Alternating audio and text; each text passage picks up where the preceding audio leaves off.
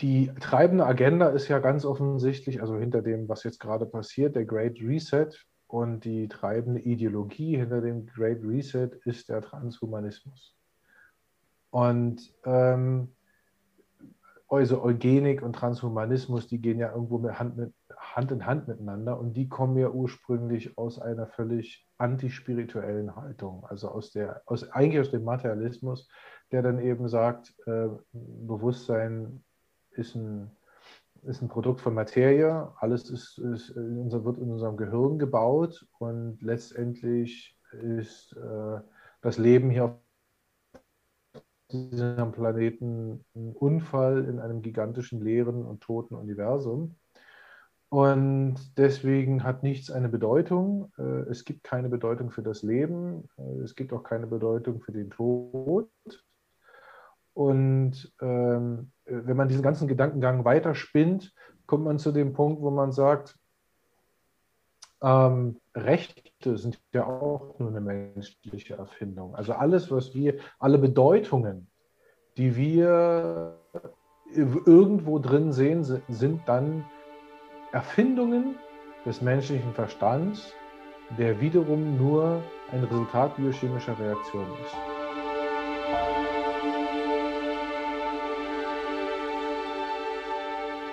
Hallo liebe Zuschauer, ja heute mal wieder ein spirituelles Gespräch, äh, ein Gespräch über, ja, über die Situation aus der Sicht der Spiritualität. Ähm, Thomas Fiedler, wir haben schon mal ein Interview mit dir gemacht. Äh, stell dich doch mal vielleicht ganz kurz vor.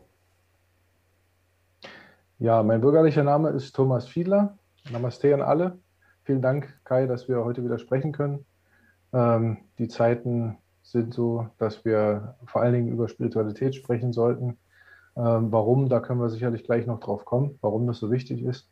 Und ähm, ja, mein bürgerlicher Name Thomas Fiedler, mein spiritueller Name ist Patita Pavanadas oder kurz Patti. Und ähm, ich praktiziere seit über, Jahr 20, seit über 20 Jahren Bhakti-Yoga. Ähm, und ähm, mit einem Freund zusammen schreibe ich gerade an einem Buch.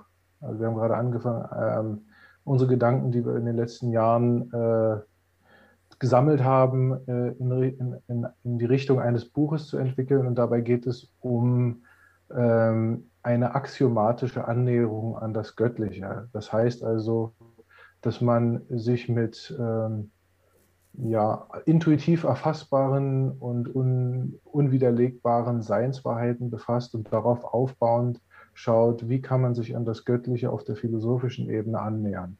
Bevor das Video jetzt weitergeht, bitte ich euch um kurze Aufmerksamkeit. Der Kanal Kai Stut Project for VEA ist eine unabhängige, freie Plattform und wird von keiner Partei oder Organisation finanziert. Ermöglicht wird diese Plattform seit einem Jahr ausschließlich durch die Spenden unserer Zuschauer. Wir setzen das Geld für aufklärende, unabhängige Ziele ein und produzieren davon kostenfreie Interviews und Filme. Wie zum Beispiel der Dokumentarfilm Empty die zensurfreie Plattform Ignorance EU oder die Initiative One Million und vieles mehr. Wir bedanken uns herzlich bei allen Unterstützern und jetzt wünschen wir euch viel Spaß bei diesem Video.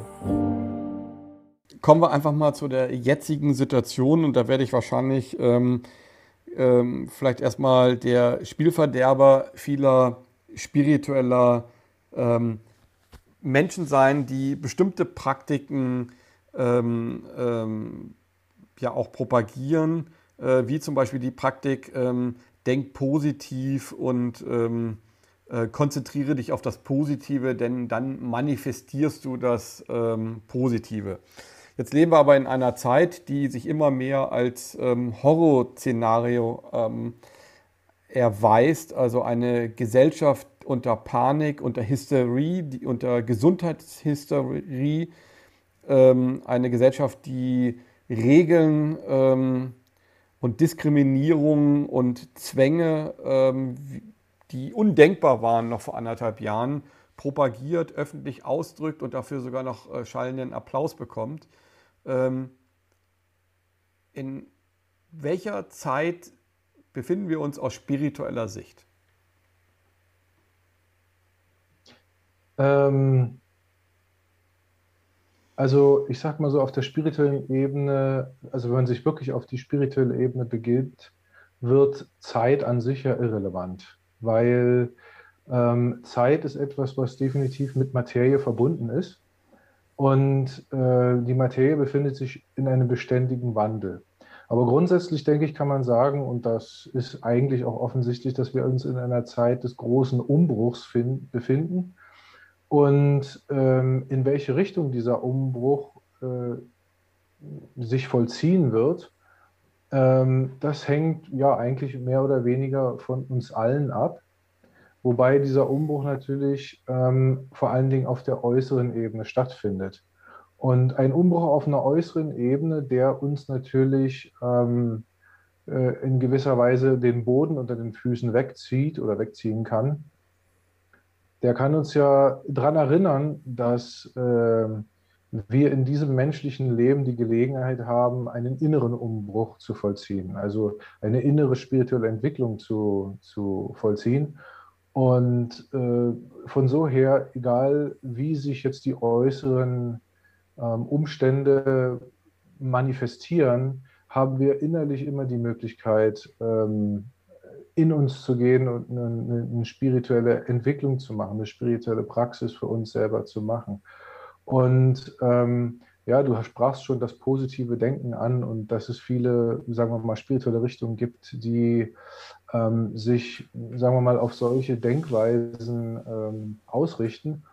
Ähm, ja, das Problem mit positivem Denken und Ähnlichem ist, dass man da sehr schnell in eine Art Verdrängungsprozess ähm, hineinrutschen kann. Also nach dem Motto, ich, ich, ich konzentriere mich jetzt einfach nur auf das Positive, denke an das Positive und dann wird es sich irgendwie magisch manifestieren. Ähm, ähm, aber das ist leider Gottes ein mentaler Vorgang. Wirkliche, wirkliche spirituelle Entwicklung oder oft wird ja daran auch gedacht, ähm, wie kann man der Angst begegnen. Ne? Du hast das Thema Angst angesprochen. Ähm, die, die, das wirkliche Besiegen der Angst fängt durch tatsächliche Selbsterkenntnis an. Also wenn man erkennt, wer bzw. was man selber ist, was die eigene Natur ist. Und ähm, ich glaube, es gibt ja im Grunde genommen zwei, kann man sagen, zwei große philosophische Hauptrichtungen, die diametral entgegengesetzte ähm, Grundannahmen haben. Da gibt es den Materialismus, der sagt, Bewusstsein ist ein Produkt von Materie. Also sprich, das Bewusstsein wird im Gehirn gebildet und ähm, ja, alles, was wir so als äh, das Selbst ansehen, ist eigentlich ein Produkt von biochemischen Vorgängen. Und auf der anderen Seite gibt es den Idealismus, zu dem alle spirituellen Richtungen gehören, der genau das Gegenteil sagt. Er sagt, Materie ist ein Produkt von Bewusstsein. Und ähm, wenn man diese Grundannahme mal geistig bzw. philosophisch entwickelt, dann kommt man eben auf all diese ganzen, äh, ja, die, die, da kommt man auf, die, auf das Thema Seele, da kommt man auf das Thema Gott, da kommt man auf das Thema Schöpfungsgeschichten aus den verschiedenen Religionen. Und äh, man kommt auch auf das Thema, ähm, was bin, also dass das Sein über den Tod hinausgeht, dass das, dass das Sein als reines Bewusstsein nicht den, äh, den Zwängen, dann, dann natürlich auch den zeitlichen Zwängen der Materie unterworfen ist, sondern davon eigentlich befreit ist und wir nur durch unsere eigene Identifikation mit den Dingen, die wir hier wahrnehmen, uns selbst eigentlich in eine Art von Korsett zwängen, in ein mentales Korsett, durch das wir äh, uns mit dem Hier und dem Jetzt und mit dem Körper identifizieren und dadurch eben Ängste entwickeln. Ängste sind ja, resultieren äh, aus dem Gefühl, dass man etwas verliert, woran man sich festgeklammert hat. Mhm. Und ähm, die Angst wird man dann los, wenn man die Verklammerung löst. Mhm. Und die, die ultimative Angst ist ja die Angst vor dem Tod. Und was ist die Angst vor dem Tod? Die Angst vor dem Tod ist die Verklammerung an das, was man im Hier und Jetzt als Leben definiert, nämlich die Existenz des Körpers. Wenn man aber durch tatsächliche Selbsterkenntnis, also nicht nur durch theoretisches Glauben, sondern durch, durch einen Erkenntnisprozess, der durch spirituelle Praxis hervorgerufen wird, erkennt, dass man selber reines, ewiges Bewusstsein ist und von Körper zu Körper wandert, dann kann man diese Angst einfach verlieren, weil man merkt, äh, dass äh, diese Angst völlig unberechtigt ist, weil das eigene Selbst, das Sein wird gar nicht, äh, wird eigentlich vom Tod gar nicht berührt. Es gibt in der Bhagavad Gita einen wunderbaren Vers, der heißt, so wie ein Mensch alte und zerschlissene Kleider ablegt, um neue anzuziehen, so legt eine Seele einen alten und zerschlissenen Leib ab, um einen neuen anzusehen. Eine weise Person wird von diesem Wechsel nicht verwirrt. Und der spirituelle Vorgang oder das, die spirituelle Praxis, die soll uns zu dieser Erkenntnis bringen. Also nicht nur, dass das ein Glaube ist oder ein Fürwahrhalten, sondern eine tatsächliche Erkenntnis, dass wir tatsächlich unser Bewusstsein auf diese Art und Weise reinigen, dass wir diese Realität, also uns in die Lage versetzen, diese Realität wahrzunehmen. Mhm. Ähm, okay, dann spiele ich jetzt mal einfach mit dir ein Gedankenmodell durch, ähm, was eine mögliche äh, Dystopie ist, in die wir jetzt gerade schlittern. Also sagen wir mal ganz einfach, ähm, im Idealfall ist der Impfstoff, ähm, der gerade propagiert wird, ähm, dafür da äh, oder ist daraus entstanden, dass äh, Menschen ängstlich, hysterisch, Politiker angesteckt haben und ähm, nach Hilfe schreien, weil sie nicht damit klarkommen, dass ähm, sie ähm, ja, womöglich krank werden können. Ähm, Im, in der schlimmsten Dystopie, und das habe ich mit vielen Ärzten besprochen, kann es aber auch so sein, dass dieser Impfstoff in kürzester Zeit tödlich sein kann. Und wir haben ähm, gesehen, dass in den letzten Monaten immer mehr Leute auch wirklich, die man kennt, also ich kenne mehr Leute, die an dem Impfstoff erkrankt sind, anstatt an Corona. Ähm, wenn man jetzt die Dystopie einfach mal zu Ende denkt, dass ähm, es Eliten gibt, die sich einer, ähm, ein, eines großen Teils der Gesellschaft entledigen will, so wie es ja auch schon in der Vergangenheit ähm, unter Mao Zedong, unter Stalin, unter Hitler immer wieder im letzten Jahrhundert äh, möglich war, viele Millionen Menschen um die Ecke zu bringen, dann ist das ähm, die größte Chance, die Eliten jemals in der Geschichte hatten. Sie haben alle Macht, äh, sie haben so viel Geld wie noch nie, sie haben so viel Macht wie noch nie, sie haben die Algorithmen, sie haben die digitale Überwachung. Ähm, sie können sich eigentlich einer unangenehmen äh, oder für sie unangenehm werdenden Gesellschaft entledigen. Und wenn man dann einfach noch äh, das Global Warming dazu nimmt, die digitale Ausspähung, dann sind wir auf dem Weg in einen Überwachungsstaat, in einen Kontrollstaat, in einen Staat, der das Problem des Global Warming am besten lösen kann, indem er einen möglichst großen Teil der Gesellschaft um die Ecke bringt. Ähm, das ist nicht schön, eigentlich äh, darüber zu reden. Ähm, und trotzdem denke ich, ist es wichtig, auch gerade mit spirituellen Menschen über dieses Thema zu reden, diese Möglichkeit. diese Möglichkeit, dass es so sein könnte. Und für mich stellt sich einfach die Frage, wie kriegen wir möglichst viele Menschen ähm, zu dem er Erweckungsprozess, weil ich sehe auch etwas sehr Positives daran. Denn nicht daran, dass, ähm, dass Menschen sich ermächtigen und äh, womöglich viele Menschen umbringen, sondern dass das Korsett sich zuzieht und wir ja auch ganz klar sagen müssen, ähm, wir können für immer und ewig aus dieser Situation lernen. Das heißt also, wir können jetzt als Gesellschaft das verhindern, was andere vielleicht vorhaben könnten. Ich sage das natürlich immer in äh, Betracht, dass wir das nicht genau wissen, sondern ähm, dass es aber zumindest dieses, dass dieses Risiko zumindest angesprochen werden muss. Wie kriegen wir das hin, dass dieses Erwachen, ähm, was aus meiner Sicht nur spirituell und geistig stattfinden kann, dass das natürlich möglichst viele Menschen erreicht? Ähm, ja, ich meine, wenn, wenn ich jetzt, du hast ja viele Sachen gesagt, wenn ich jetzt auf die letzte Frage, die du genannt hast, eingehen will, wie kann man möglichst viele Menschen erreichen? Naja, zum Beispiel mit dem, was wir jetzt tun, ja? Mhm. dass wir darüber sprechen und dass wir das veröffentlichen und dass wir versuchen, möglichst viele Menschen äh, dazu zu inspirieren, ähm, doch mal diese innere Suche zu starten. Ja? Dieser ganz, wie gesagt, dieser ganze Umbruch, der jetzt im Äußeren stattfindet, äh, ist eine gute Gelegenheit, das eigene Leben mal zu überdenken.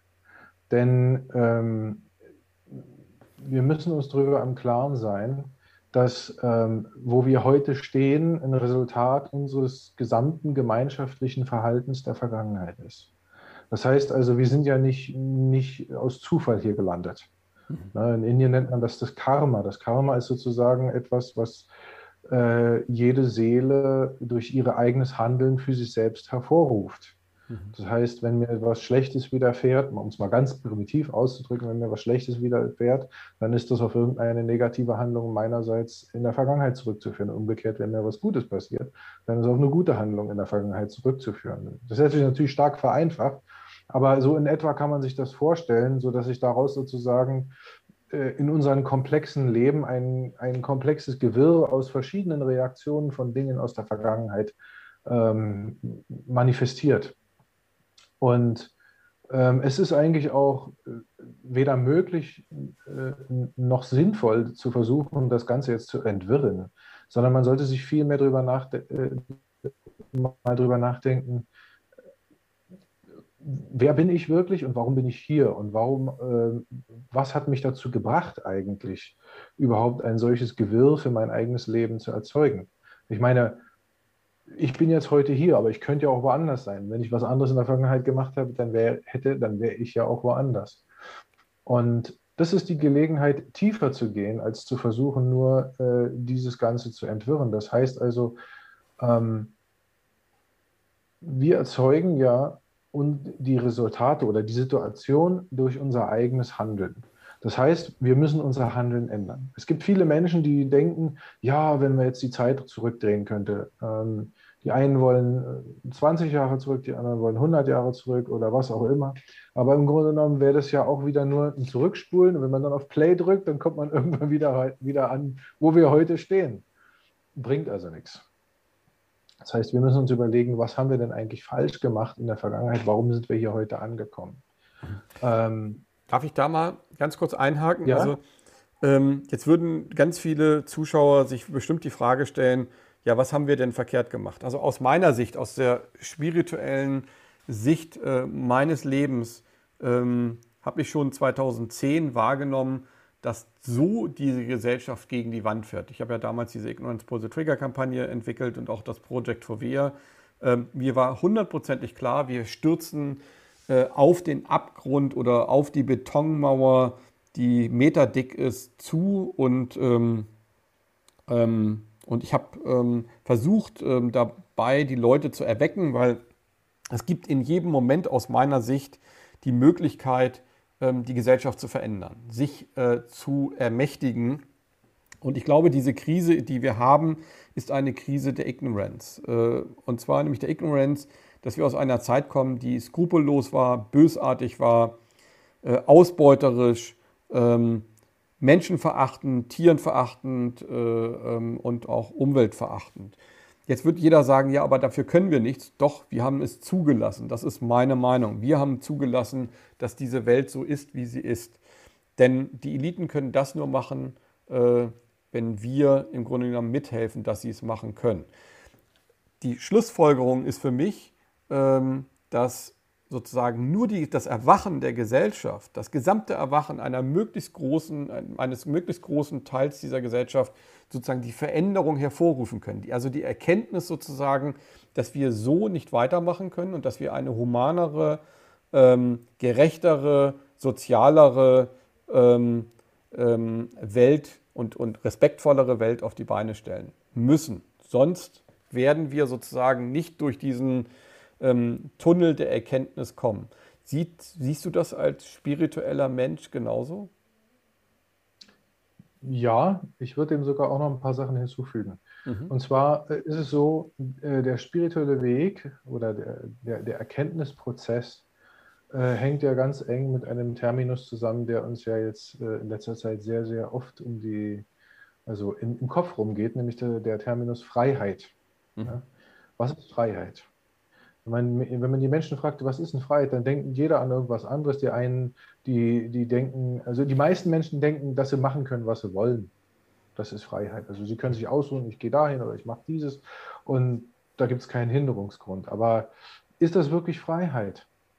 Denn ähm, offensichtlich äh, scheint es ja so, dass äh, wir, also gerade jetzt hier in diesen westlichen reichen Ländern, geködert wurden mit einer vermeintlichen Freiheit. Ähm, und durch dieses geködert werden und mitmachen im System natürlich die, wie du sagst, die Eliten äh, in die Position gebracht haben, die sie heute, wo, in der sie heute stecken. Ja? Die haben also sozusagen auf, äh, aufgrund der, unserer eigenen Passivität ähm, und des Annehmens der gegönnten Freiheiten ähm, ähm, haben die natürlich ihr, ihr System erstmal so richtig etablieren können. Und unsere sogenannten Freiheiten hier in, in, in den reichen Ländern, die, wie du ja aus, aus erster Hand weißt, basiert ja auf Unfreiheiten und Ausbeutung in anderen Ländern. Mhm, genau und wenn man, ähm, wenn man das ein bisschen auseinanderklamüsert und sich mal wirklich anguckt, was ist eine Freiheit? Freiheit, es gibt einen Spruch, äh, äh, ja, eigentlich ist es auf Macht bezogen, aber Macht ist ja, eh, ist ja ähnlich wie Freiheit. Das ist die Freiheit, eben Dinge zu tun. Und die kommt mit einer großen Verantwortung. Mhm. Und die gehen, die gehen Hand in Hand miteinander. Freiheit und Verantwortung oder Selbstverantwortung, besser gesagt, sind eigentlich Synonyme. Und äh, in dem Moment, wo wir äh, zum Beispiel in der repräsentativen Demokratie, ne, die, das Volk wählt Volksvertreter und diese Volksvertreter sollen im Idealfall dann das Volk vertreten. Das Problem bei, dem, bei der ganzen Idee ist, dass in dem Moment äh, die Volksvertreter, dass im Moment das Volk die Neigung hat, die Verantwortung für das, was passiert, an die Volksvertreter abzugeben. Das heißt, dieser Prozess des Abgebens von Verantwortung für bestimmte Dinge macht faul. Macht, ähm, da, man, man kümmert sich nicht mehr um diese Sachen und man schaut nicht mehr hin. Und natürlich ist diese, diese Idee der, repräsentativen Demokratie äh, in unserer heutigen Zeit extrem korrumpiert. Und wir haben schon, wir haben eigentlich noch nie eine wirkliche Demokratie gehabt, sondern nur eine Simulation davon. Aber dieses, dieser psychologische Vorgang, ich gebe die Verantwortung ab, der hat natürlich unglaublich funktioniert. Und deswegen stehen wir da, wo wir heute stehen. Und die Welt ist so strukturiert, wie sie ist. Und der spirituelle Vorgang bedeutet erstmal zu sagen, ich habe 100% Verantwortung für mein eigenes Leben. Das bedeutet, ich bin in der Position, wo ich mich entscheiden kann, wohin will ich eigentlich gehen. Und mit gehen meine ich jetzt nicht das physische Gehen, sondern das hier oben, also oder hier im Herzen. Also sprich, ähm, welchem, welchem, welcher Lebensanschauung oder welchem Lebensansatz ähm, wende ich mich zu? Und man, man, man mag jetzt aus den verschiedensten Kulturen kommen und deswegen auch verschiedene Vorstellungen von Spiritualität haben. Aber es gibt ein, ein, ein, ein sagen wir mal, ein Axiom, wenn man so möchte. Ähm, die, die aufrichtige Suche nach der Wahrheit ist Spiritualität. Mhm. Und zwar auf allen Ebenen. Das heißt, ähm, wenn ich wirklich die Wahrheit wissen will, also zum, zur, zur Wurzelwahrheit vorgedringen möchte. Also was ist die Ursache von allem? Warum sind wir hier? Warum sind wir in der Situation, wo wir sind? Und wer sind wir wirklich? Ähm, diese Suche nach der Wahrheit ist eigentlich der spirituelle Vorgang. Und ähm, wenn wir wirklich aus diesem menschlichen Leben etwas Sinnvolles machen wollen, dann sollten wir schauen, dass wir uns mit, dieser, mit diesem Prozess und mit dieser Praxis beschäftigen. Ne? Ich gebe jetzt mal ein extremes Beispiel. Ich habe jetzt leider den Namen vergessen, aber es gab eine, in, in, in, zur Zeit des Zweiten Weltkriegs eine junge jüdische Frau, die, von der man später Tagebücher gefunden hat. Ähm, und die Sophie Scholl. hat. Bitte? Sophie Scholl. Na, das war aber, ich weiß nicht, das war doch keine Jüdin. Doch, äh, an, aber wie gesagt, oder? War, war, das nicht? Nee, nee, stimmt, das ist eine Widerstandskämpferin. Ja, das war eine Studentin, das, die war ja Mitglied der Weißen Rose. Ja, genau. Also, mhm. ja. Nee, nee, diese, diese Frau, ich habe blöderweise den Namen vergessen, ähm, aber die hat halt Tagebücher geschrieben und die war auf, innerlich auf einem sehr starken spirituellen Pfad entbrannt. Das konnte man den Tagebüchern entnehmen.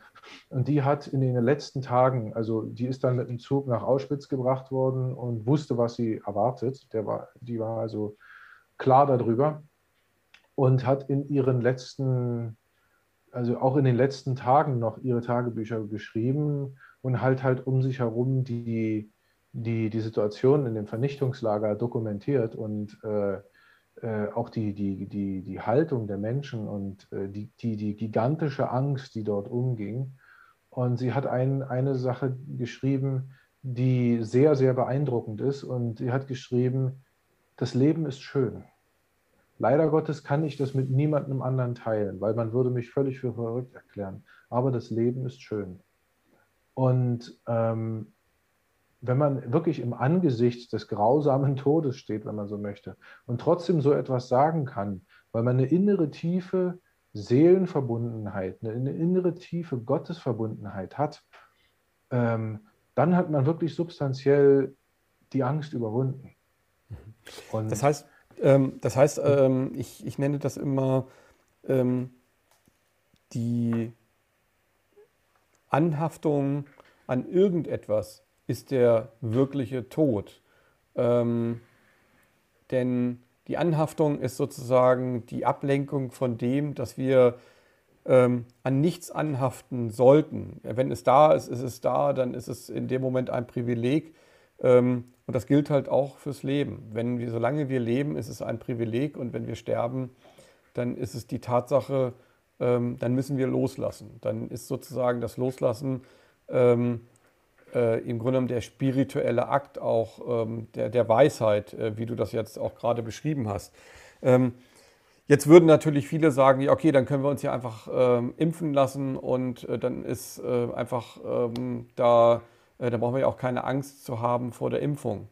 Ähm, ich sehe das ganz anders. Äh, ich denke auch mal, dass du das auch anders siehst. Warum glaubst du, dass es so wichtig ist, sich auch da zu verweigern, zu widersetzen und ähm, äh, nicht die Angst, diese Entscheidung treffen zu lassen, sondern ähm, die Intuition, also praktisch die Spiritualität äh, sagt mir, ähm, dass ich mich auf gar keinen Fall impfen lasse. Das ist nicht nur der Protest gegen die Impfung ähm, an sich oder äh, das Anhaften an, ans Leben, sondern es ist für mich ähm, ähm, der Protest, der über tiefst also der tiefste Prozess. Und ich habe da mit ähm, jemandem gesprochen, ich weiß nicht, ich glaube, das war Nina Malaika, die das gesagt hatte. Die hatte mir gesagt, das ist eine Künstlerin, die hatte mir gesagt, sie hat immer einen Zettel in, in ihrem Portemonnaie, ähm, wenn sie einen Unfall hat und eine Blutkonserve haben will, möchte sie lieber sterben. Ähm, ist dieser Protest auch ähm, spirituell wichtig, dass man äh, da ähm, sich nicht verleiten lässt? Oder, oder siehst du das ganz anders? Ähm, ja, ich meine, die Frage ist ja, wenn jetzt die Frage steht, ähm, also wenn jetzt jemand sagt, okay, ich lasse mich impfen, dann ist immer die Frage, ja, wieso denn? Wieso lässt er sich impfen? Mhm. Ja? Und im Augenblick ist ja die Frage, ist ja der, der, der Grund, wäre dann überhaupt nur sozialer Druck? Mhm. Genau. Ja? Naja, oder auch Repressalien. Ne? auch, auch ganz in, stark ja, Repressalien, natürlich. genau. Ja. ja, natürlich. Es sind, es, sind, es sind Repressalien. Und ich glaube, man kann diese Frage, ob man sich jetzt impfen lässt oder nicht, auch gar nicht so pauschal beantworten. Ich meine natürlich, ich äh, will es natürlich nach Möglichkeit nicht. Also ich werde alle versuchen, alle Register zu ziehen, um mich diesem Ganzen zu entziehen. Ähm, weil es für mich ja, also man, man, muss ja, man muss ja bloß so weit gucken, es ist ja noch nicht mal eine Impfung. Also mhm. damit ist die Sache eigentlich sowieso schon erklärt. Und ähm, der Protest ist jetzt, sagen wir mal, ein, ein Agieren im Äußeren. Aber die Frage ist ja, was ist, was ist die Wahrheit im Inneren? Und was tue ich und warum tue ich es? Und es gibt im Grunde genommen ähm, drei Handlungsebenen, auf der man agieren kann. Das eine ist die Handlungsebene der Ausbeutung. Also des, des, des, ähm, mit Ausbeutung sind, sind sämtliche Formen gemeint des, ähm, des Handelns um des eigenen Wohls willen, des eigenen Genusses willen, äh, selbst der Erhaltung des Körpers willen, wenn es jetzt nur um dieses Thema sich dreht. Äh, also alles, was mit Anhaftung zu tun ist, wie du vorhin schon äh, bemerkt hast, das gehört alles in diese Richtung.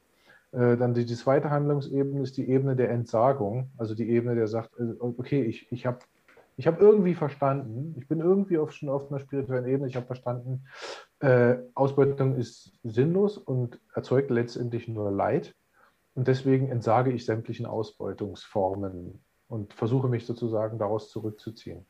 Und dann gibt es eine dritte Handlungsebene und diese dritte Handlungsebene ist die Widmung. Widmung ist die Ebene der Liebe. Das heißt also uneigennütziges Handeln.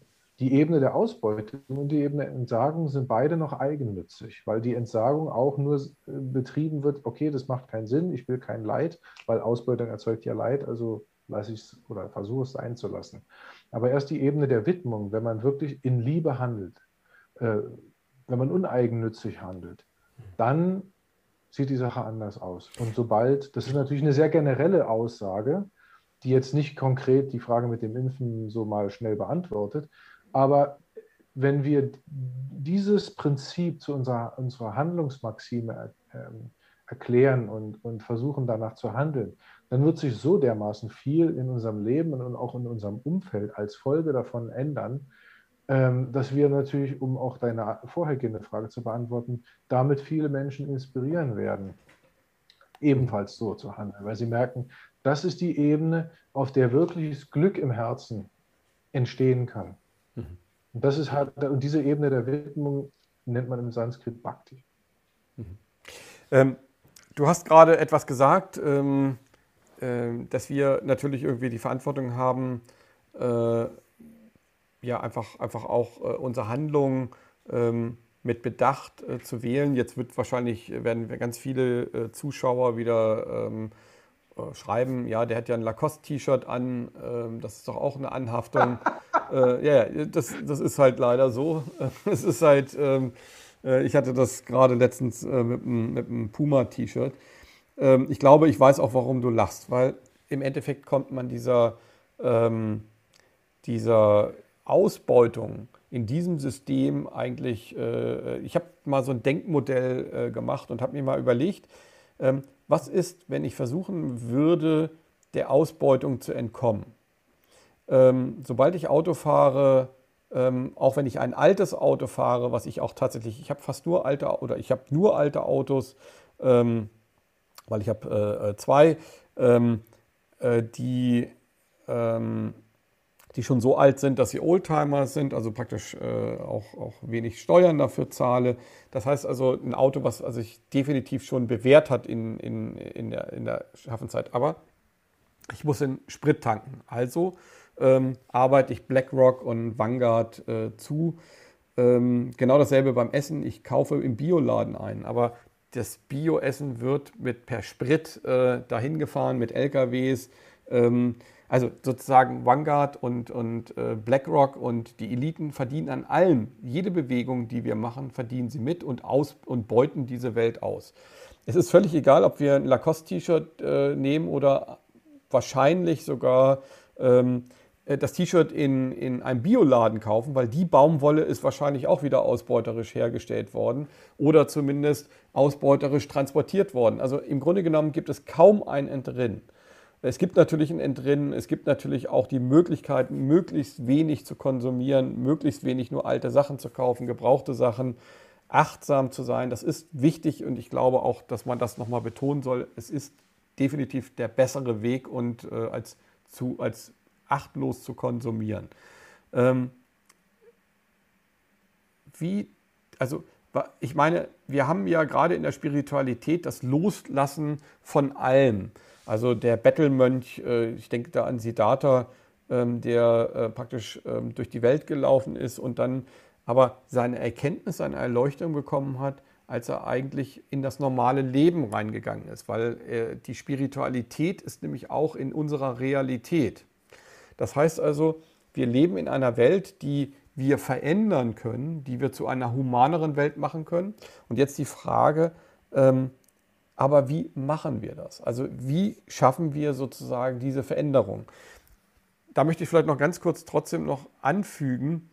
Ich bin mir ganz, ganz sicher, wenn wir diese Krise überwunden haben, werden wir in ein Zeitalter ähm, der Entwicklung, ähm, der positiven spirituellen Entwicklung gelangen.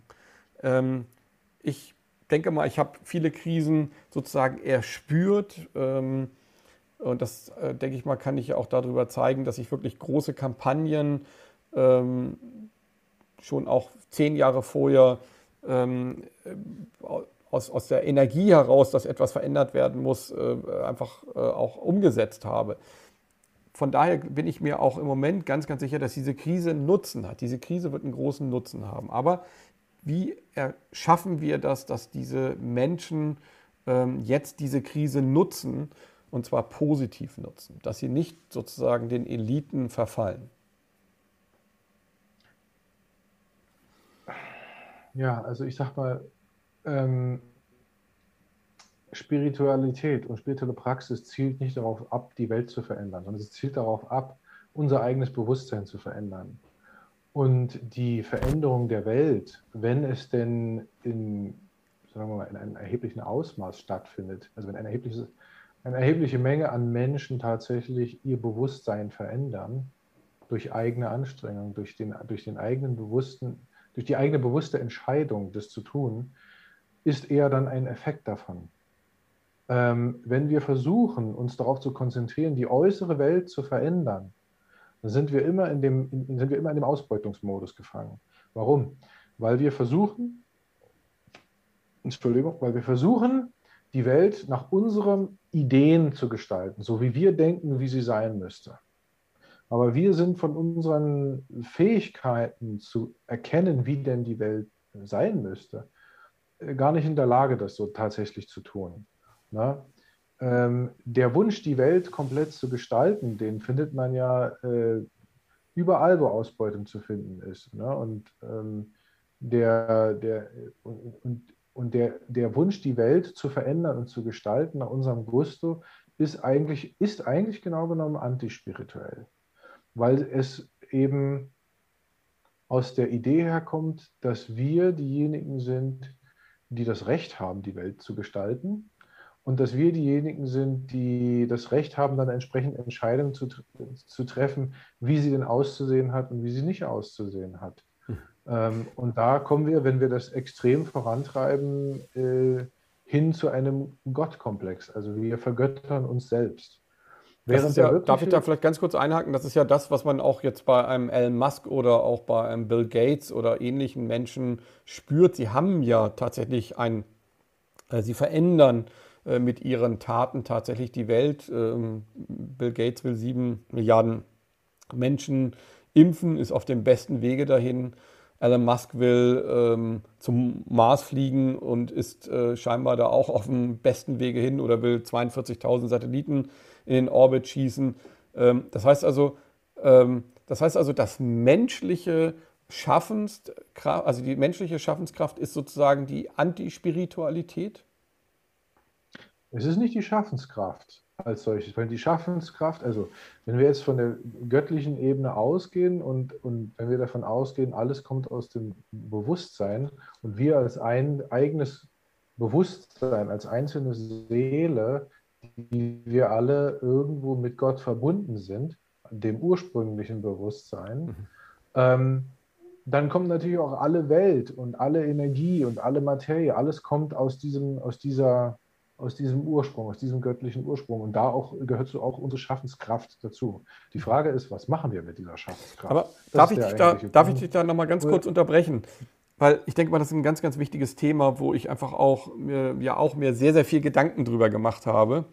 Und ähm, aus meiner Sicht ist es einfach so, dass wir an Elon Musk oder an Bill Gates oder an wenigen sehen, was für ein Potenzial in den Menschen eigentlich steckt. Und ich glaube ganz einfach, das, was im Moment unser Problem, unser gesellschaftliches Problem ist, dass diese Menschen natürlich spüren, dass sie die göttlich-kosmische Energie nutzen können, um praktisch die Welt zu verändern. So, und jetzt kommt das Ungleichgewicht. Wenn eine gesamte Gesellschaft diese Energie in sich spüren würde, dass sie nämlich schaffende Wesen sind, dass sie kreierende Wesen sind, dass also praktisch die Wesen sind, die eine göttliche Energie haben, würde aus meiner Sicht eine Verantwortung entstehen. Also praktisch eine globale Verantwortung, nämlich durch die Erkenntnis, dass jeder Mensch die gleiche Energie hat. Es gibt keinen Unterschied zwischen der Energie von Elon Musk oder ähm, Bill Gates oder ähm, jemanden, der als Hausfrau oder als ähm, normaler Arbeiter auf der Straße ist. Es ist nur der Unterschied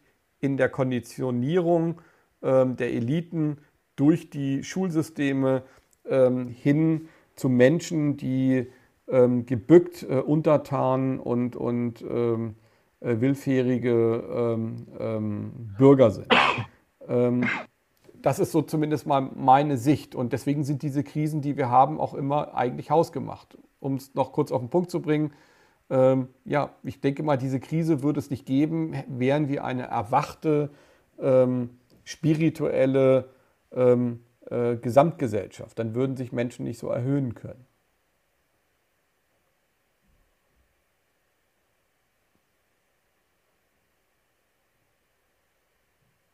Jetzt warst du kurz abgebrochen. Ja. Wären wir eine erwachsene spirituelle Gesellschaft, die sozusagen ja. gar nicht das zulässt, dass wenige sozusagen sich erheben, äh, dann, denn wenn jeder seine göttliche Energie spürt, äh, dann glaube ich nicht, würde so eine Situation möglich sein,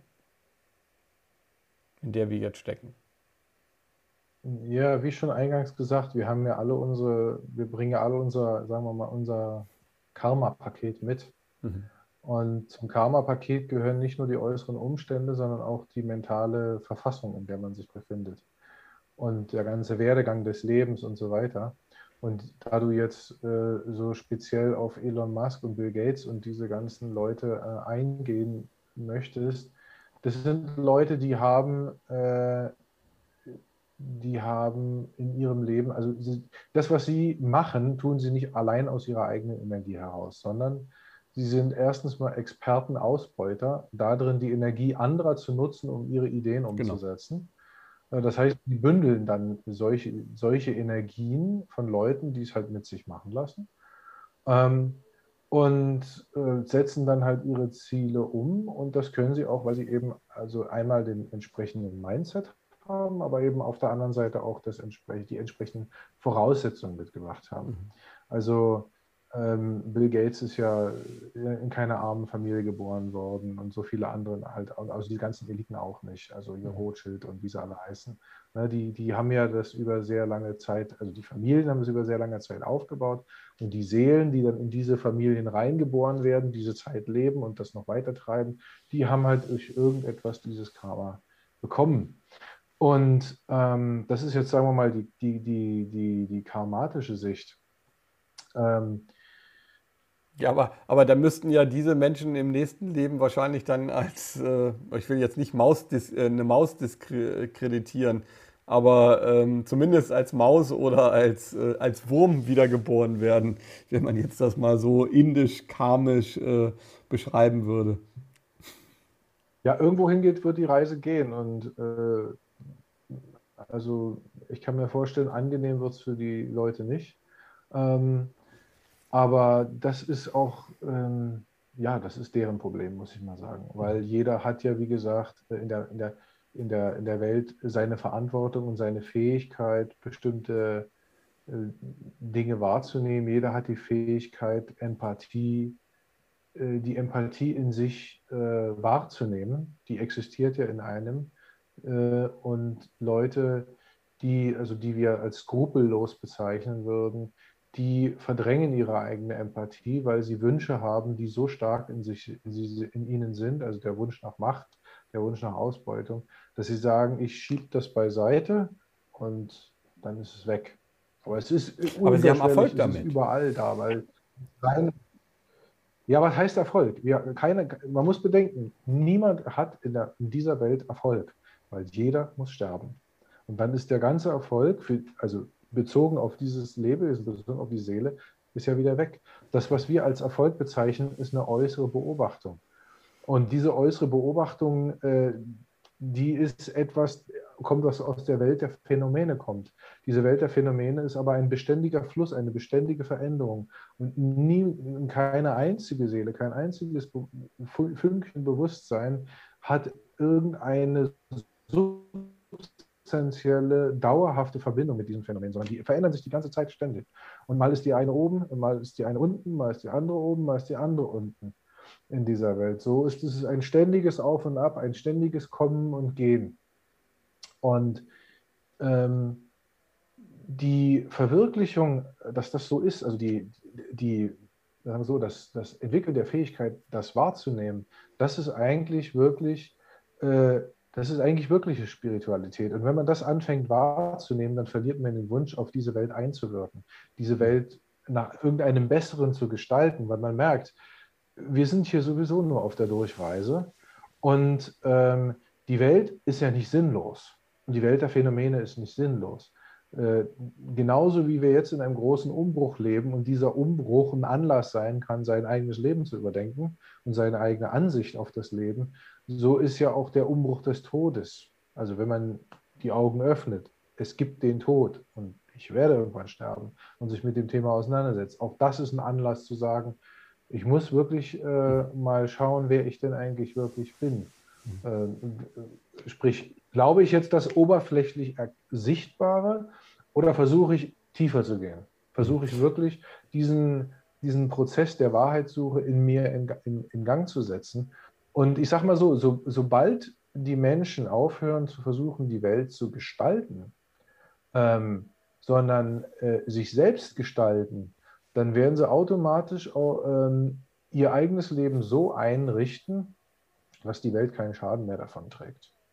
Ähm, ähm, weil dann automatisch ganz viele Dinge klar wären, also die einfach äh, die, die Ausbeutung, die Ausbeutung abschalten sozusagen, beziehungsweise auf ein Niveau belassen, wo es nur die, die, das, äh, das, die Erhaltung des, des Lebens und, äh, betrifft. Ne? Mhm. Also ich bin äh, mit ganz vielen Dingen natürlich d'accord, da brauchen wir überhaupt nicht drüber zu reden. Ähm, ich bin nicht so ganz der, der Karma-Fan, weil ich glaube nicht an Bestrafung. Ich glaube ganz einfach, dass wir ähm, hier auf dieser Welt sind, um Erfahrungen zu sammeln. Ich glaube nicht an das System des Karmas, äh, sondern ich glaube natürlich an die, äh, wie Buddha es gesagt hat, ähm, äh, als er gefragt worden ist, äh, wie oft ähm, werde ich leben äh, als ein Mönch das ihn gefragt hat und äh, Buddha hat, stand unter dem Baum der Erkenntnis und hat gesagt, ja, mindestens so oft wie dieser Baum Blätter hat. Ähm, das ist, glaube ich, schon so, aber ähm, ich glaube ganz einfach, also meine Erklärung ist, wenn Menschen so bösartig sind dann, ähm, und so ausbeuterisch, dann ist das vor allen Dingen aber auch ein Spiegelbild der Gesellschaft. Es ist ein Spiegelbild nämlich, dass ähm, wir sozusagen Menschen die Möglichkeit geben, aus der Gemeinschaft herauszustechen, ähm, sich zu erheben über wenige. Und aus meiner Erkenntnis ist es einfach so, wir, jeder Mensch auf dieser Welt hat dasselbe ähm, spirituelle Potenzial. Da kommt es also, gibt es keinen einzigen Unterschied. Ähm, wir sind spirituelle, göttliche, kosmische äh, Lebewesen aus der Teilenergie der, der, der göttlichen ähm, Energie. Und ähm, diese Erkenntnis bedeutet natürlich auch, dass wenn das jeder weiß, also wenn jeder Mensch sozusagen seine göttliche Energie ähm, erfahren hat, dann gibt es keine Menschen mehr, die sich erheben können. Also dann ist sozusagen alles auch eins. Also dann ist sozusagen die Verbundenheit da. Ähm, was mich ein bisschen gerade gestört hat, ist ja, ähm, dass wir, wenn wir uns auf uns selber konzentrieren, dann ist es sozusagen ein Wegschauen auf die Situation, dass wir nämlich das Potenzial haben, die Welt natürlich zu verändern, zu einem besseren Ort zu machen. Und ich sehe das eigentlich auch so, ähm, dass wir alle auch die Pflicht haben, nämlich über die Erkenntnis der eigenen spirituellen ähm, Weisheit in der Kombination aber auch, dass wir in einer realen Welt leben, die unhuman ist und die verändert, äh, die verändert werden kann durch ähm, die spirituelle Kraft und durch die Erkenntnis der spirituellen Kraft. Ja, okay, du hast jetzt ganz viele Sachen gesagt. Ähm, ja, sorry, ähm, aber also manchmal ist erstens, es natürlich, ähm, ich sehe das auch ein bisschen als Gespräch, okay, okay. nicht als Interview. Ich versuche, ich versuche. Ja? Ja, ja, ist okay, ist okay, ist, ist ja auch gut so. Ähm, also erstens, Karma ist keine Bestrafung. Also das, äh, die, die Vorstellung von Bestrafung kommt nicht aus der gleichen, also auch nicht auch kulturell aus der Ecke, wo wo, wo Karma oder die, das Konzept von Karma herkommt, sondern die, das Konzept von Bestrafung kommt eigentlich eher aus unserer christlichen Vergangenheit mhm. mit Himmel und Hölle und ewiger genau. Hölle und solche Sachen. Aber Karma ist keine Bestrafung, Karma ist lediglich ein Spiegel. Ein Spiegel für unser Bewusstsein und wir haben in unserem äh, Bewusstsein ganz, ganz viele Tiefenschichten, äh, auf die das, was wir erleben, einwirkt. Äh, und diese und, und, und alle Erlebnisse, ob, ob freudvolle oder leidvolle, haben, einen gewissen, haben eine gewisse Wirkung auf uns. Und sie geben uns immer die Möglichkeit, äh, innezuhalten, zu sagen, ist das das Leben? Muss das so sein? Und wenn es so ist, wie es ist, wo kommt es her? Also diese ganz grundlegenden spirituellen Fragen. Ähm, jeder muss dann halt für sich selber entscheiden, ähm, ähm, wie er damit umgeht mit den Situationen. Jetzt ist es so, du sprichst als zweiten Punkt, den ich jetzt erinnern kann, ist, du hast gesprochen davon, von der Notwendigkeit, die Gesellschaft zu verändern. Natürlich ist es notwendig. Da stimme ich auch mit dir überein.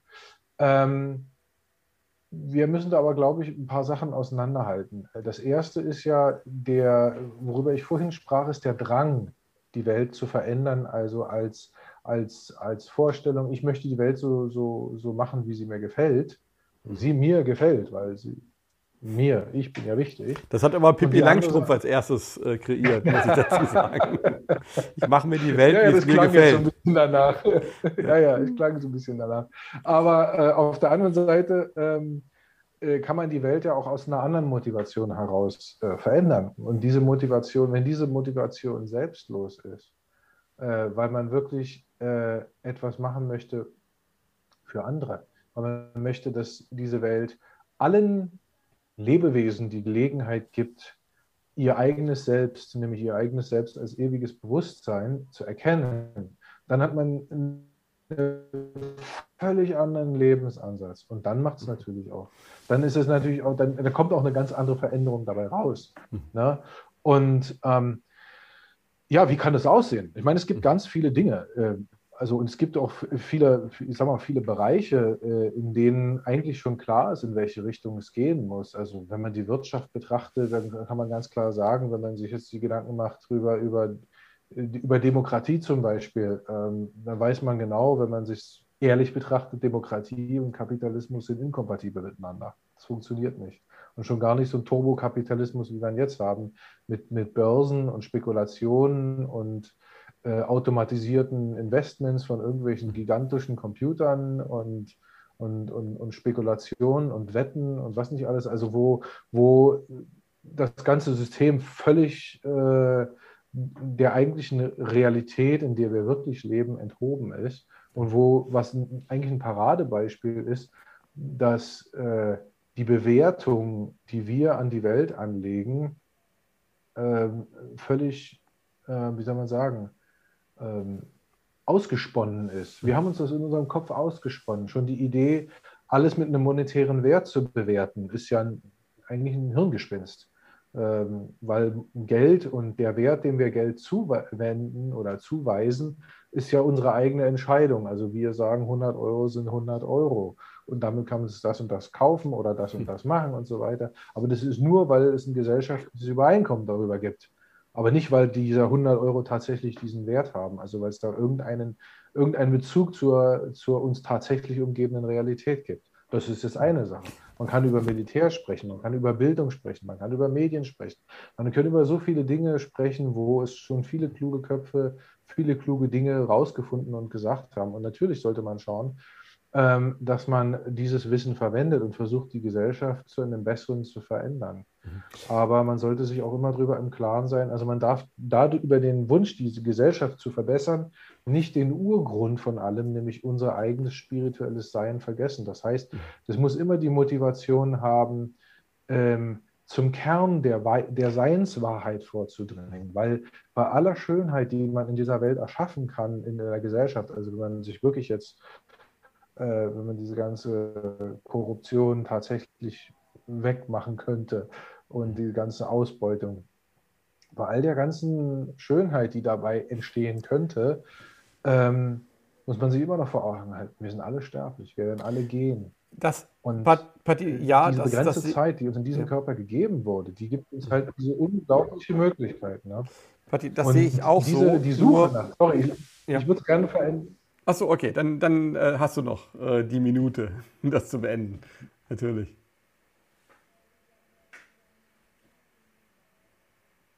Oder, oder darf ich dir ja jetzt die Frage stellen? Okay, ja, das war jetzt auch, die Verbindung ist auch gerade. Hast ja, du mich richtig Bei gehört? mir auch. Deswegen, ich dachte eigentlich, äh, du wärst fertig, ja, aber ja, du wolltest noch was sagen. Also du kannst gerne was sagen, sonst stelle ich die nächste Frage.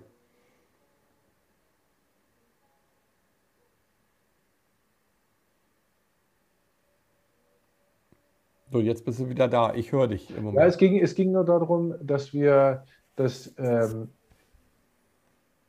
der Wunsch, die Welt zum Besseren zu verändern. Du hörst mich? Ja, ja, ich höre dich. Äh, also vielleicht auch nochmal kurz hörst an die Zuschauer. Wir haben heute, wir sind hier ähm, auf Korsika, okay. es sind viele Touristen da. Es ist leider so, dass hier ähm, die Verbindung manchmal ein bisschen hakt, aber ich glaube, dass wir das so hinkriegen, dass das trotzdem ein schönes Interview wird. Und wenn wir uns gegenseitig ins Wort fallen, ähm, dann ist das auf der einen Seite, weil der eine zu lange redet oder, oder weil die Internetseitung, äh, Internetverbindung äh, zu schlecht ist. Also beides ist möglich. Okay, Patti, du wolltest noch was sagen. Also ich gebe dir da mit. Genau, es, geht, es geht, ist, nur, ist nur ein Satz. Und zwar geht es darum, dass äh, bei all der Veränderungen, die wir in dieser Welt machen können, wir eben das Spirituelle, die spirituelle Ursuche nach unserem wirklichen Sein nicht aus den Augen verlieren dürfen und dies eigentlich auch die Motivation sein sollte. Äh, ein großer spiritueller Meister aus Indien hat gesagt, einfach leben und hoch denken. Das ist das, ist das wirklich menschenwürdige äh, Leben. Dieser Meister heißt Srila Prabhupada äh, und der kam in den 60ern aus den aus Indien in den Westen und äh, hat Bhakti-Yoga bekannt gemacht.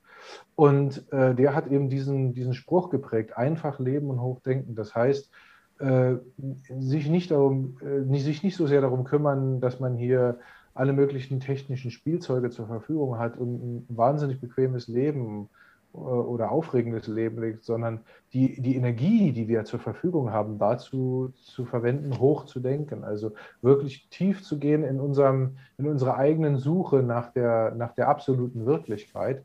Und wenn wir das, wenn wir dieses, sagen wir mal, Prinzip anwenden, dann, werden, dann wird jeder Einfluss, den wir zweifelsohne auf die Gesellschaft nehmen müssen, auch durch die richtige Motivation in die richtige Richtung gelenkt werden. Und mhm. das ist eigentlich das, worauf ich hinaus, hinaus wollte. Mhm. Ähm, also ich mache mal ganz kurz ein Denkspiel mit dir oder einfach ein visuelles äh, ähm, äh, Spiel mit dir. Und zwar stellen wir uns einfach vor, ähm, diese Krise läuft auf ein Nadelöhr oder auf einen ganz, ganz schmalen Tunnel äh, zu, der so klein ist, dass äh, ein Mensch da nicht durchpasst. Und ähm, jetzt blockiert sozusagen dieses, dieser Tunnel ähm, die Menschen, um da durchzuschlüpfen. Und äh, in meiner Wahrnehmung ist es einfach so, ähm, dass der Kopf es unmöglich macht, ähm, durch, dieses, ähm, durch diesen Tunnel, durch dieses Nadelöhr zu schlüpfen. Es ist die reine Spiritualität, äh, die uns sozusagen nämlich loslösen lässt von allen Vorstellungen, von allen Gedanken, die wir haben. Und dann können wir äh, durch dieses äh, Nadelöhr durchgleiten. Und ich habe so etwas tatsächlich auch in Nepal erlebt. Äh, da war hm, eine riesengroße Höhle, ähm, wo auch Buddhisten äh, meditiert haben, viele Monate lang. Und äh, die hatten so ein Parcours, ähm, da konnte man sich durchzwängen durch so höhlenartige Dinge. Und ähm, es war wirklich so, dass man, dass ein ganz großes Risiko ist, stecken zu bleiben. Vor allen Dingen ist ein großes Steck, Risiko da gewesen, wenn man mit dem Kopf äh, versucht hätte, da durchzugehen.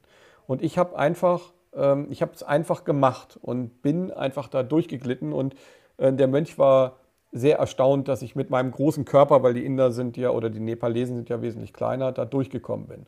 Und äh, ich habe das Gefühl, ähm, dass wir danach, um jetzt einfach auch ähm, zu, äh, zu der Frage zu kommen, danach sozusagen die Menschen, die dieses Nadelöhr ähm, durchschlüpft haben und den, das Rationale, das Kopflastige äh, ab, äh, also praktisch beiseite losgelassen haben, sondern es nur noch als Werkzeug sehen und in die Spiritualität übergleiten durch den, dadurch, dass sie durch dieses Nadelöhr durchgegangen sind.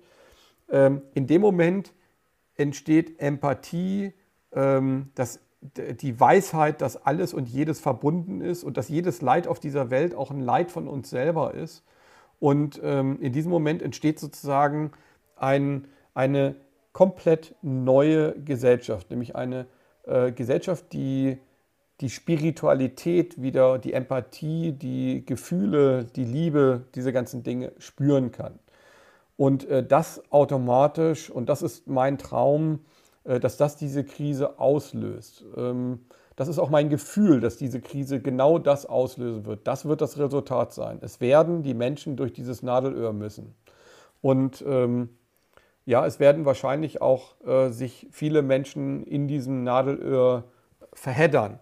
Aber glaubst du, wenn es so ist, wenn die Menschen, äh, wenn viele Millionen Menschen, die vielleicht auch durch diese spiritu spirituelle ähm, Schulung von Menschen wie dir äh, oder auch anderen äh, dieses Nadelöhr durch, durchschlüpft haben, dass wir dann tatsächlich es schaffen könnten, eine ähm, empathischere Welt auf die Beine zu stellen?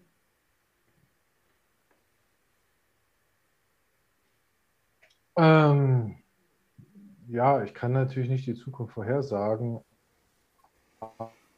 aber ich denke mal, äh, das, was in einer Gesellschaft passiert, ist ja immer sozusagen, wenn man so, wenn man so auf einen kurzen, kleinen Punkt bringen will, der, der, der Durchschnitt von allen, sagen wir mal so. Ne?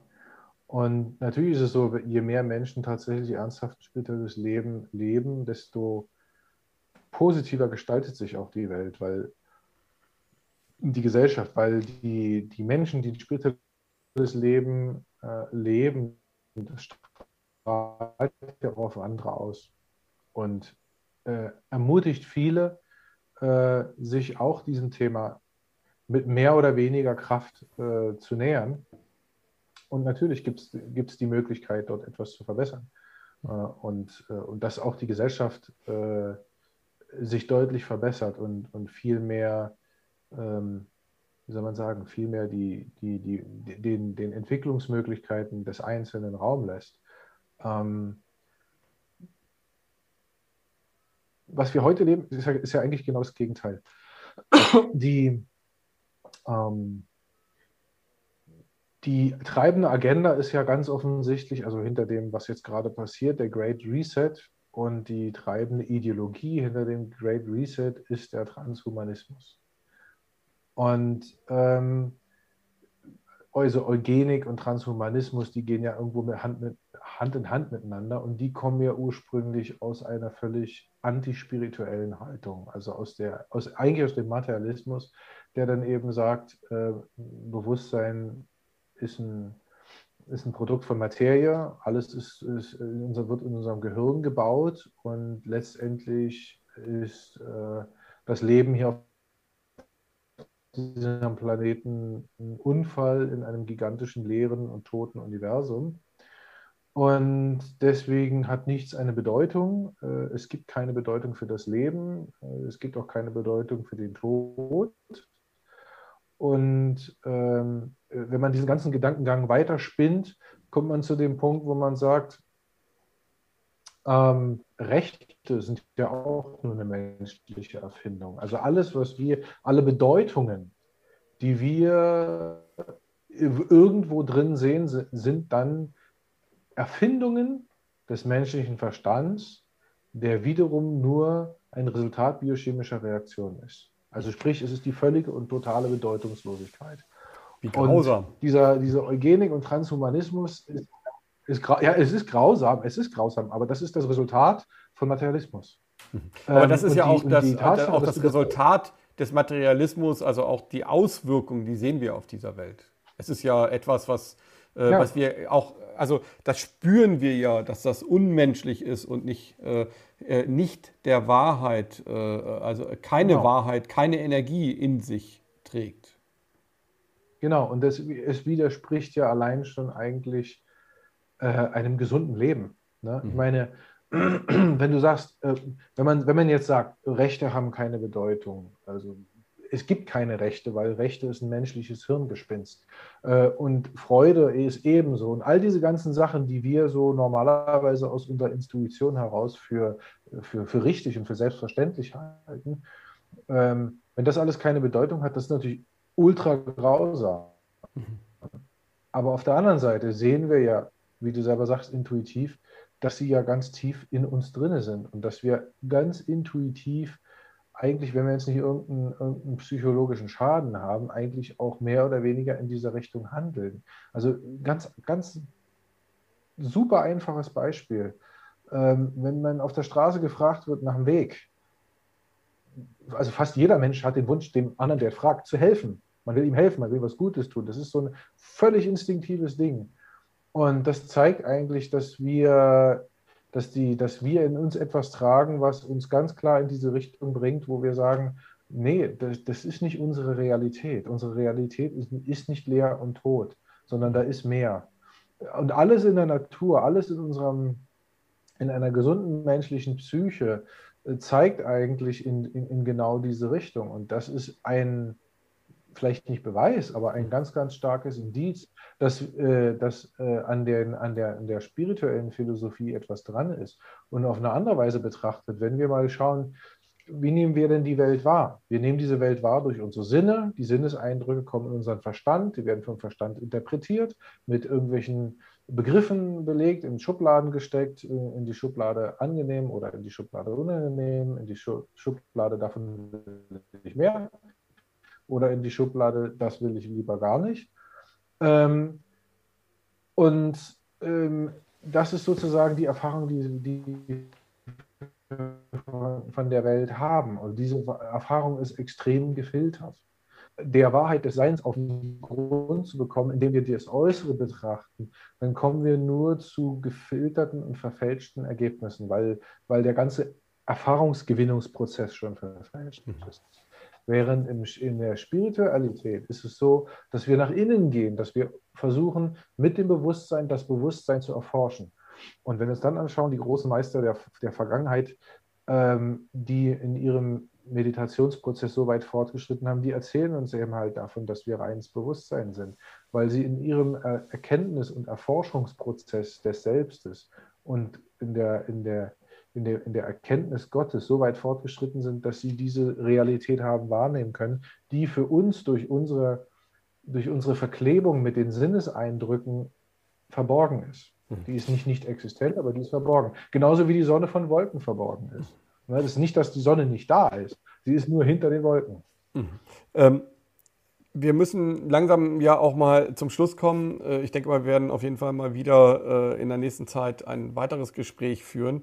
Zum Schluss, ähm, also erstmal vielleicht noch ganz kurz eine Antwort auf das, was du gesagt hast. Also ähm, jeder Mensch, ähm, der das jetzt hört und ein bisschen in sich hineinfühlt, der oder auch guckt, wo das Ganze hinführt. Ich denke da zum Beispiel an MyLab, die, die immer praktisch äh, da sitzt und für alles eine Erklärung hat. ich habe das Gefühl, ähm, diesen Technokraten, diesen Transhumanisten fehlt vor allen Dingen eins und das ist nämlich äh, Empathie und ähm, die Demut vor dem, was vor unserem Augen, vor unseren Sinn stattfindet. Äh, Demut ist, glaube ich, eins der wichtigsten Dinge, die die Menschheit ähm, in der Zukunft braucht, um dieses Nadelöhr ähm, zu durchschlüpfen. Ähm, und jetzt einfach noch ganz kurz, äh, vielleicht auch zu einer kurzen Antwort. Ähm, wie können wir den Menschen helfen, dieses Nadelöhr der Erkenntnis, der Selbsterkenntnis, ähm, was sie brauchen, um durch dieses Nadelöhr schlüpfen zu können, ähm, was ist die Hilfestellung? Also was ist das, was ähm, vielen Millionen, Milliarden Menschen ermöglicht, dieses Nadelöhr zu durchschlüpfen und dann ähm, ein, eine empathische Gesellschaft darauf aus, aufzubauen? das, ich denke, das Beste, was man machen kann in dieser Beziehung, ist das eigene Beispiel. Also selber ein Beispiel geben. Ähm, denn äh, man kann ganz viel erzählen und, und, und, hochdenken und runterdenken und so weiter und so fort. Aber letztendlich ist es ja, ist ja die Aktivität, das, wo drin sich unser, eigen, unser eigentliches Dringen, unser eigentliches Streben drin manifestiert.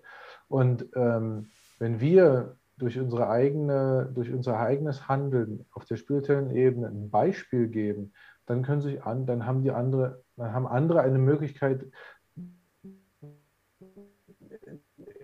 nicht nur irgendwelche theoretischen Gedanken zu, zu hören, zu erleben, wie, wie sie in einem anderen Menschen funktioniert, zu erleben, auf welche Art und Weise sie jemand anderen bereichert und zu welchen Art von Handlungen sie motiviert. Und ich glaube, an der Stelle, ähm, an der Stelle ist, ist, der, ist, ist eigentlich, wie, sagt man, wie sagt man so schön, der Hund begraben. Ne? Also das eigene, das eigene Beispiel zu geben äh, auf der spirituellen Ebene, auf der Handlungsebene, äh, um andere Menschen zu inspirieren. Mhm. Und ähm, man kann eigentlich nur das machen, wo, wozu man die eigene Kraft hat. Und wie heißt es schön, äh, man selber sollte sich um vor allen Dingen um äh, die Dinge kümmern, äh, die man machen kann. Es gibt so ein wunderbares Gebet. Oh mein Herr, bitte lass mich die Dinge verändern, die ich verändern kann. Lass mich die Dinge ertragen, die ich nicht verändern kann. Und bitte gib mir die Intelligenz, zwischen beiden zu unterscheiden. Hm. Ähm, und sprich die Dinge, die man, auf die man definitiv keinen Einfluss hat, dann einfach auch Gott zu überlassen. Hm. Ähm, ja, sehe ich äh, genauso. Ich glaube nur, dass wir auch in uns selber diese göttliche Energie entdecken sollten, denn wir sind und in uns steckt viel mehr, als wir äh, es überhaupt nur ahnen, und zwar in jedem Menschen äh, gleich viel. Ähm, ja, ähm, vielleicht ganz kurz, du hast ja über das Machen geredet. Wir machen auch gerade, wir bringen äh, oder wir versuchen, wir fangen einfach an, äh, naiv wie wir sind, ähm, eine Million Menschen in die Partei die Basis zu stecken. Ähm, für uns ist einfach diese Aktion wichtig, nicht die Partei, nicht äh, ähm, das, was daraus wird, sondern ähm, für uns ist wichtig, dass wir einfach ein Zeichen setzen, dass wir millionenstark sind, dass wir geeinigt sind und ähm, dass es möglich ist, ähm, die regierenden Parteien ähm, abzumahnen mit einer roten Karte, indem man zeigt, äh, äh, der Widerstand ist sich einig und organisiert sich und wird millionenstark und wird dann zur größten Partei Deutschlands, um einfach auch äh, in den klassischen Strukturen äh, Gehör zu finden. Und um auch ein Zeichen zu setzen, was auch jetzt noch, wo noch keine Erwartungshaltung hintersteckt. Ähm, einfach zu zeigen, wir sind da. Ähm, eine Demonstration der Macht und eine Demonstration des Machens. Also das ist halt auch noch ganz, ganz wichtig. Ähm, genau, und ich würde mich natürlich sehr freuen, wenn wir dich dafür gewinnen könnten als Katalysator, als sozusagen jemanden, der wieder weitere Leute animiert, da mitzumachen. Man braucht dafür nur sich bei One Million anzumelden und man braucht sich nur bei der Basis anzumelden und ähm, schon sind wir ähm, irgendwo da und können dann selber entscheiden, als Gesellschaft, als äh, machtvolle Gesellschaft, was wir daraus machen. Das ist für mich einfach mal so ein Ansatz, auch ähm, aus der spirituellen Energie eine Handlung zu kreieren. Ich würde mich natürlich freuen, wenn du damit dabei bist und ähm, ja, da können wir ja dann hinterher nochmal drüber reden. Und ich freue mich natürlich auch über jeden, der sich da anmeldet. Ähm, mittlerweile haben sich schon über 4000 Menschen in zwei Wochen angemeldet fehlen zwar noch ein paar, aber ich kann da immer nur drüber lächeln, denn ähm, man muss irgendwann anfangen. Man, und jeder Anfang ist erstmal klein. Ich danke dir, ähm, Patti. Und ähm, ich weiß gar nicht, du warst jetzt gerade kurz eingefroren. Ähm, ja, ich äh, würde einfach vorschlagen, wir machen demnächst äh, an dieser Stelle weiter. Äh, vielleicht finden wir da ja einen Faden. Es gibt vieles noch zu besprechen im spirituellen ja, und ich wünsche dir und äh, meinen Zuschauern einen schönen Abend. Danke nochmal an, an dich. Danke auch, lieber Kai. Hallo. Namaste.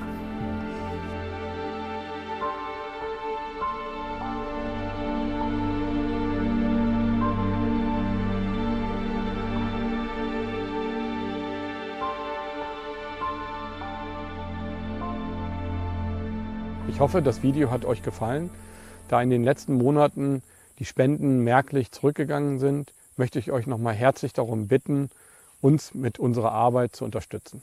Ihr helft damit, unabhängigen und kritischen Journalismus zu ermöglichen. Bitte vergesst auch nicht, uns bei YouTube und Telegram zu abonnieren. Vielen Dank, euer Kai Stut.